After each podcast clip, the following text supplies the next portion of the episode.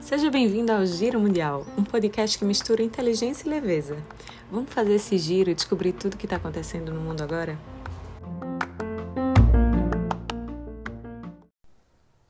A Organização Mundial da Saúde publicou na semana passada dois relatórios contendo uma série de recomendações para o estabelecimento de mecanismos seguros e apropriados para a edição do genoma humano, de maneira a evitar desvios na manipulação do código genético. Em 2018, a OMS instaurou um comitê multidisciplinar de especialistas para o desenvolvimento de padrões de governança e supervisão da edição do genoma humano, que resultou nas duas recentes publicações.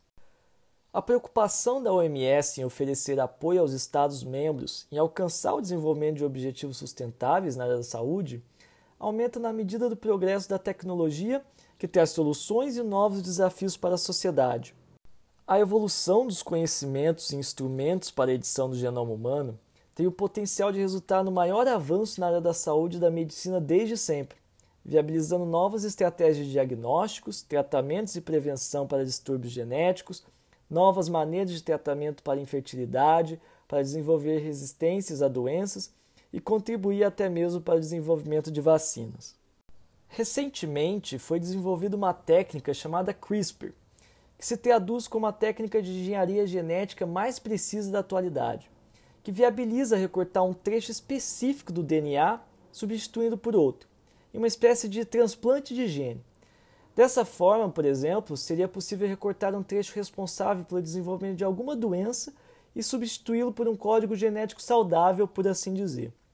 Essa técnica ela foi desenvolvida por duas cientistas que ganharam o Prêmio Nobel de Química em 2020, justamente pelo desenvolvimento dessa técnica. Embora propulsora de potenciais avanços positivos para a saúde, essa nova realidade levanta preocupações éticas que demandam uma enérgica supervisão nesse campo por todos os estados do globo, com apoio de organismos internacionais como a OMS. Em 2018, o mundo foi surpreendido com a divulgação de um cientista chinês, He Yankui, que usou a técnica CRISPR para editar o embrião de duas gêmeas humanas, visando torná-las imunes ao HIV a partir da edição do gene CCR5. Trata-se assim dos primeiros, primeiros seres humanos geneticamente modificados da história. Essa notícia causou muitas polêmicas e fomentou o debate acerca das consequências éticas destes procedimentos.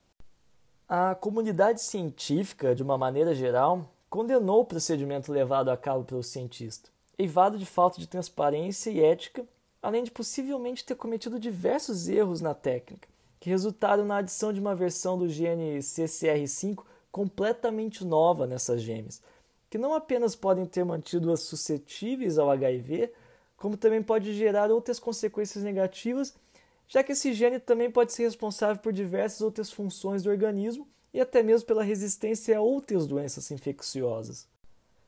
Modificar genes sem ter o preciso conhecimento das consequências para o ser humano pode ser catastrófico, na medida em que as alterações elas podem passar para subsequentes gerações.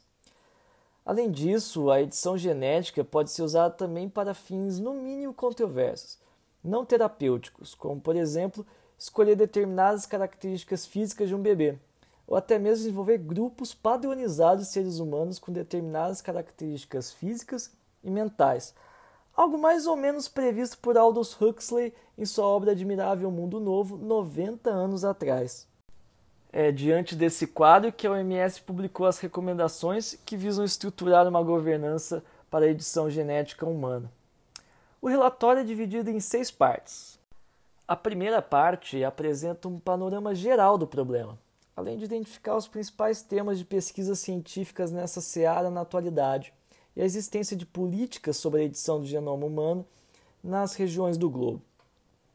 O trabalho passa então a definir governança na edição genética humana e traz uma lista de diversos valores éticos e princípios que devem nortear essa atividade, apresentando então diversas ferramentas e instituições com um papel fundamental para atingir a desejada governança, como declarações, tratados, convenções, leis, a importância do judiciário e decretos do executivo de cada país, além de estabelecer condições para financiamento de pesquisas e monitoramento dos profissionais envolvidos por meio de acreditação, registro e licenças.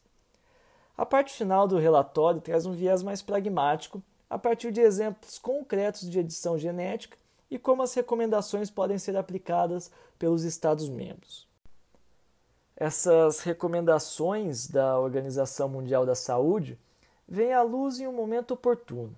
A edição genética é uma realidade em ascendência na comunidade científica e na medicina, e a regulação dessa atividade é ainda incipiente, mesmo em âmbito internacional, que não acompanha a velocidade do desenvolvimento científico e de novas técnicas de edição genética e a própria dimensão dessa questão.